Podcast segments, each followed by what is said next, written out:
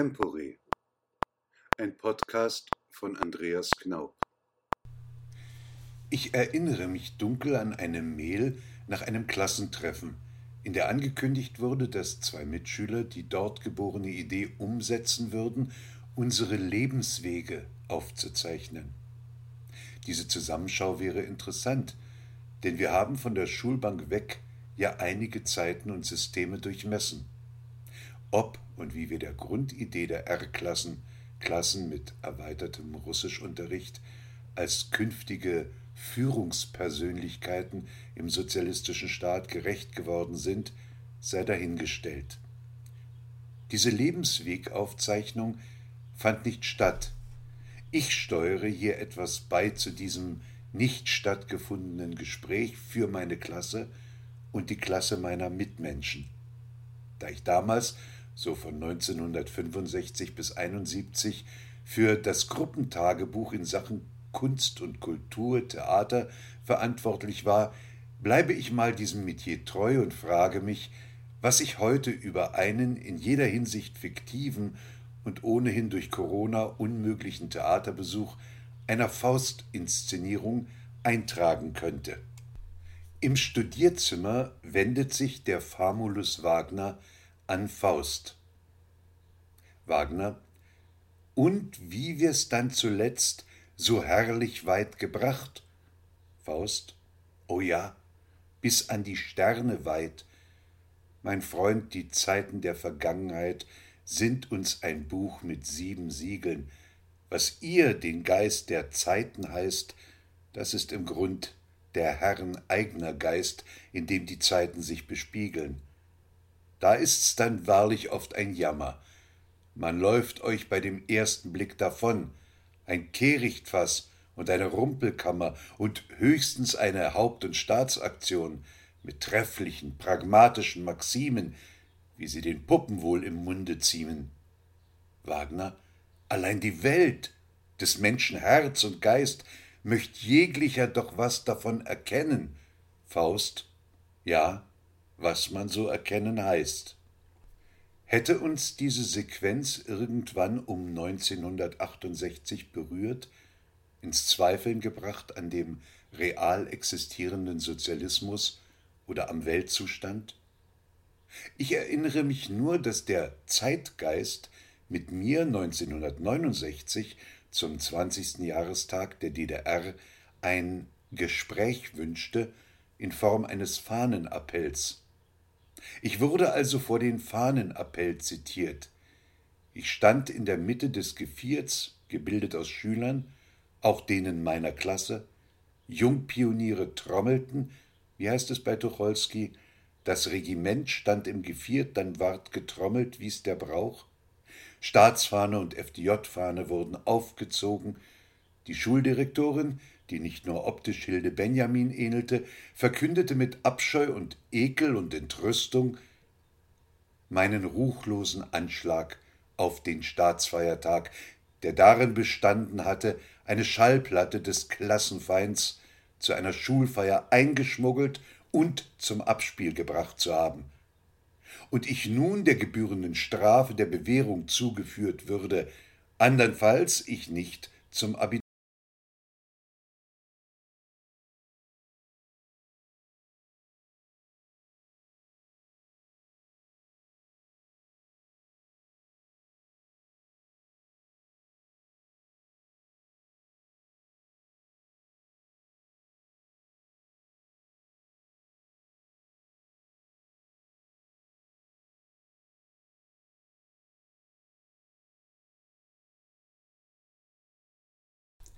Des Weiteren werde man jetzt demonstrieren, was man mit solchen Konterbanden hierzulande tue.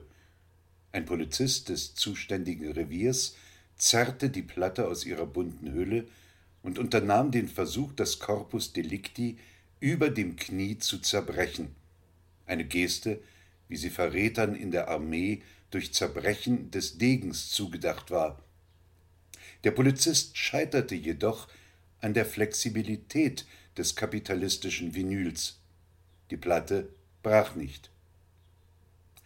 Ich auch nicht, obwohl es sich so anfühlte. aber ich kann heute diesen Tag genau als den benennen, an dem etwas in mir zerrissen ist. Ich stand, wie einer der Titel der Platte Between the Buttons, Rolling Stones, und ich lernte etwas über lähmende Angst, die das Verhalten von Menschen, die man zu kennen glaubte, bestimmte, sie verwandelte in eine schweigende, zustimmende Masse.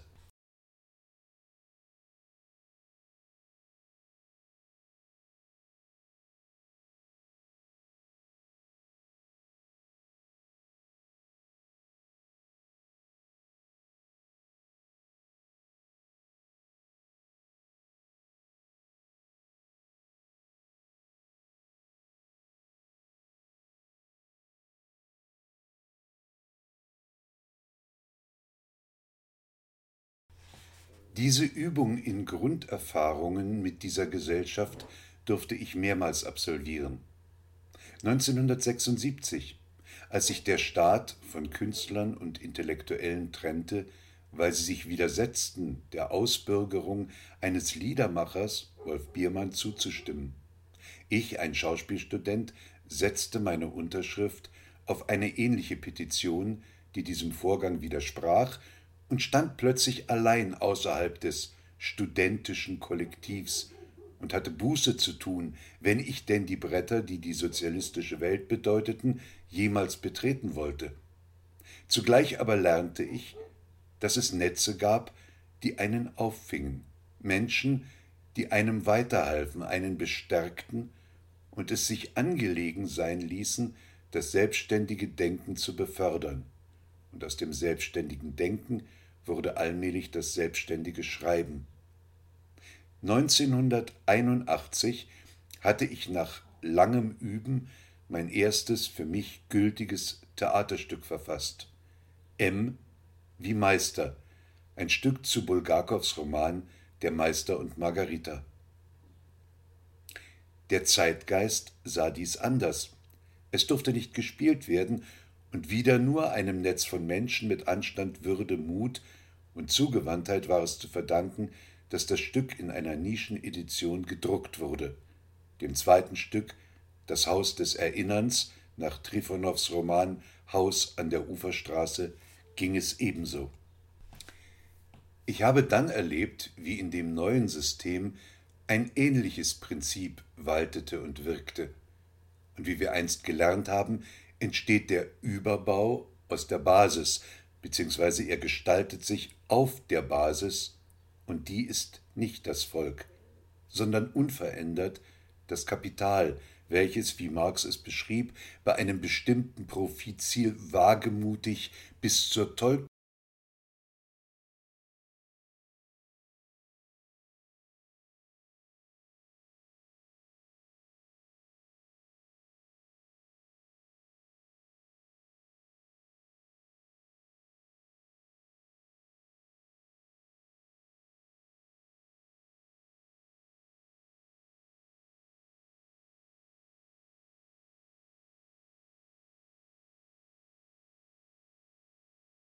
Kühnheit wird. Das ist nun wahrlich keine Verschwörungstheorie. Und diejenigen, die Marx besser und genauer gelesen haben als die vermeintlichen Marxisten, machen uns jetzt ganz offen mit ihren Erkenntnissen bekannt. Sie sagen uns, dass wir nicht so weitermachen können. Die, die am Tuning der Gewinnmaximierung bis auf den heutigen Tag arbeiten, geben uns also die Schuld. Wir sind also in gleicher Mitschuld und Verdammnis. Sicher sind wir es, weil wir diesen Gang der Geschichte nicht aufgehalten haben. Auf dem kleinsten möglichen Nenner, der Mitmenschlichkeit. Wir haben uns dividieren lassen und fahren damit fort, den Andersdenkenden als Feind und nicht als Mitmenschen und sein Denken und Fühlen nicht als wägbaren Vorschlag zu betrachten. Und nun sollen wir umdenken, indem man uns eine weltweite Bedenkpause verordnet hat. Eher ist es wohl eine Umerziehung, denn eine Beförderung des eigenen Denkens. Und während die soziale Entfremdung der Menschen wächst, werden die offen agierenden Denker und Lenker nicht müde, weitere Felder umzugraben, um daraus Gräben zwischen Menschen eines Landes oder auch anderer Länder zu schaffen. Gräben zwischen künstlich geschaffenen Gruppen, denen man jeden stigmatisierenden Namen geben kann, bis hin zum Volksfeind. Wie viel Zeit selbstbewussten menschlichen Handelns bleibt uns noch, bis diese Gräben Schützengräben sind? In welcher Verfasstheit ist unser Land, ist Europa mit der Aussicht, ein NATO-Aufmarschgebiet zu sein, ein Bollwerk gegen Russland, mit dem unsere Verteidigungsministerin aus einer Position der Stärke heraus verhandeln will.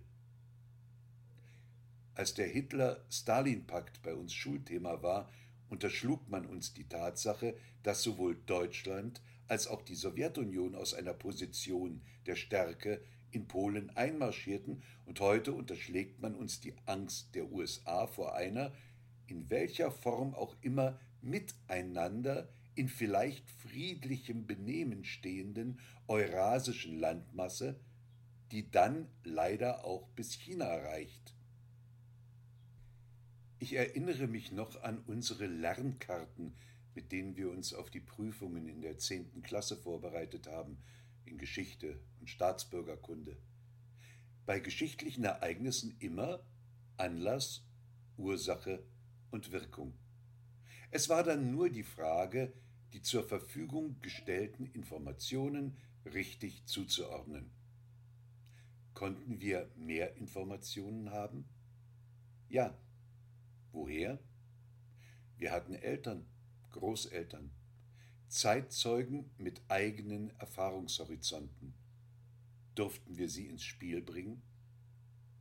Ich besaß ein Foto der gemeinsamen Parade der Wehrmacht und der Roten Armee nach dem Einmarsch in Polen. Von meinem Vater. Das waren, wie heißt es bei Heinrich Heine in Deutschland ein Wintermärchen, Konterbande. Wir hatten auch Lehrer, die Hinweise fallen ließen. Ein von uns oftmals missverstandener Deutschlehrer, der einmal anmerkte, dass man viele Wahrheiten in den Fußnoten fände, die Fußnoten heißen würden, weil sie einen woanders hin tragen. Ich habe in unserer damaligen Pflichtlektüre Geschichte der deutschen Arbeiterbewegung eine lange Wanderung aufgenommen, die hat mir dann den Leseausweis der Staatsbibliothek beschert, und es war sogar dort viel zu finden, vor allem der Zweifel.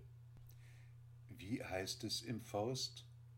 Mich drängt's, den Grundtext aufzuschlagen. Nochmal ein Sprung zurück, 1981. Ich war also doch Schauspieler geworden, privilegiert, mit dem Ensemble in den Westen zu reisen. Damals bekam ich von einem Kollegen während eines Gastspiels ein Buch geschenkt. Ein Buch, welches ich sogar durch den Zoll brachte. Darin las ich Folgendes. In Zukunft wird es darum gehen, einen Weg zu finden, die Population zu reduzieren. Wir fangen mit den Alten an, denn sobald sie 60 bis 65 Jahre überschreiten, lebt der Mensch länger, als er produziert, und das kommt die Gesellschaft teuer zu stehen. Zuerst die Schwachen, dann die Nutzlosen, die der Gesellschaft nichts bringen, weil es immer mehr von ihnen geben wird, und vor allem schließlich die dummen Euthanasie, die auf diese Gruppe abzielt. Euthanasie wird ein wesentliches Instrument unserer zukünftigen Gesellschaften sein müssen, in allen Fällen. Natürlich werden wir nicht in der Lage sein, Menschen hinzurichten oder Lager zu errichten. Wir werden sie los, indem wir sie glauben machen, dass es zu ihrem eigenen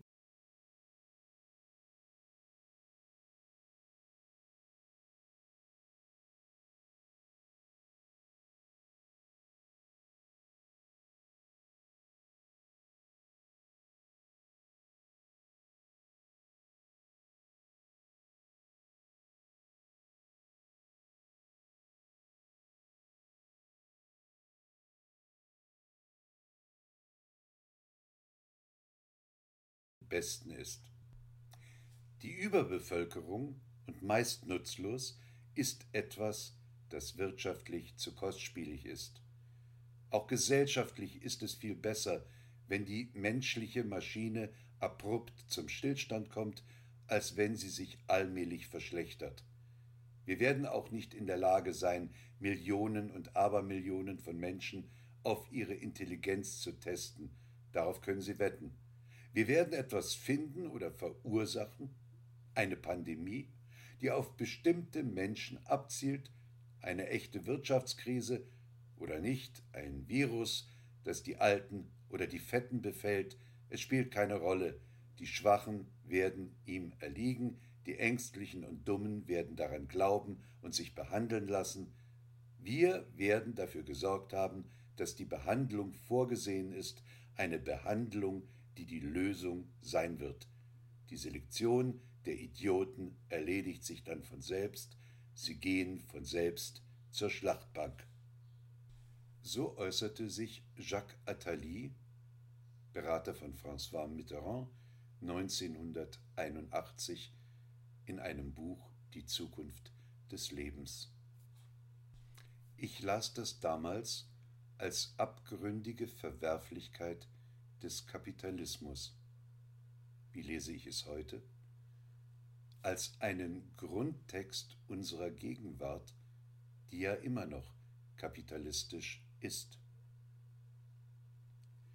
Zwei Dinge habe ich mir als die ersten westlichen Trödelmärkte uns als Vorboten der neuen Zeit überrannten, gekauft. Die Stones LP Between the Buttons mit dem sehr interessanten Titel Who Wants Yesterday Papers und auf einem Grabbeltisch Der Untergang des Abendlandes von Oswald Spengler, wo weitsichtig am Ende zu lesen war, die Diktatur des Geldes schreitet vor und nähert sich einem natürlichen Höhepunkt in der faustischen wie in jeder anderen Zivilisation. Und nun geschieht etwas, das nur begreifen kann, wer in das Wesen des Geldes eingedrungen ist. Wäre es etwas Greifbares, so wäre sein Dasein ewig. Da es eine Form des Denkens ist, so erlischt es, sobald es die Wirtschaftswelt zu Ende gedacht hat, und zwar aus Mangel an Stoff. Die privaten Mächte der Wirtschaft wollen freie Bahn für ihre Eroberung großer Vermögen. Keine Gesetzgebung soll ihnen im Wege stehen. Sie wollen die Gesetze machen in ihrem Interesse, und sie bedienen sich dazu ihres selbst geschaffenen Werkzeugs, der Demokratie, der bezahlten Partei. Für uns aber, die ein Schicksal in diese Kultur und in diesen Augenblick ihres Werdens gestellt hat, in welchem das Geld seine letzten Siege feiert und sein Erbe, der Cäsarismus, leise und unaufhaltsam naht, ist damit in einem eng umschriebenen Kreise die Richtung des Wollens und Müssens gegeben, ohne dass es sich nicht zu leben lohnt. Wir haben nicht die Freiheit, dies oder jenes zu erreichen, aber die, das Notwendige zu tun oder nichts. Und eine Aufgabe, welche die Notwendigkeit der Geschichte gestellt hat, wird gelöst, mit dem Einzelnen oder gegen ihn. Ja, in diesen überheizten Zeiten sollten wir uns wieder alle treffen. Ältere Menschen, die verschiedenste Wege zurückgelegt haben und ganz im Sinne von Lev Kopelevs Chranit Vechna etwas über diese Wege und Irrwege, unseren Mut, unseren Opportunismus, unsere erhaltenen und verlorenen Ideale zusammentragen. Wir dürfen dabei respektvoll uneins bleiben, sollten aber die Chance wahren, in diesem Gespräch noch einmal etwas von dem zu finden, was einst als Etikett fungierte, Klassenbewusstsein, uns unserer Vielfältigkeit und des Andersgewordenseins zu versichern, nicht als Grund zur Entzweiung, sondern als Chance, dass es außerhalb hegemonialer Pläne und außerhalb des Besitzes von Produktionsmitteln eine Zugehörigkeit zur Klasse der Menschen gibt und wir die Produktionsverhältnisse der Zukunft vielleicht doch ändern können, ohne einer Dystopie den Weg zu bahnen, für die wir uns schämen müssten. Ich habe 1987 ein Collagestück über Wladimir Majakowski geschrieben, den russisch-sowjetischen Dichter, den Futuristen, den verzweifelten Selbstmörder. Das Stück wurde in die Wände hinein sogar gespielt. Da sagt Majakowski, kurz vor seinem Tod, ich will, die Heimat soll mich verstehen, doch wenn sie's nicht will, dann heißt's an der Heimat vorübergehen, wie die schrägen Regen es tun. Aber das wollen wir doch ganz gewiss nicht.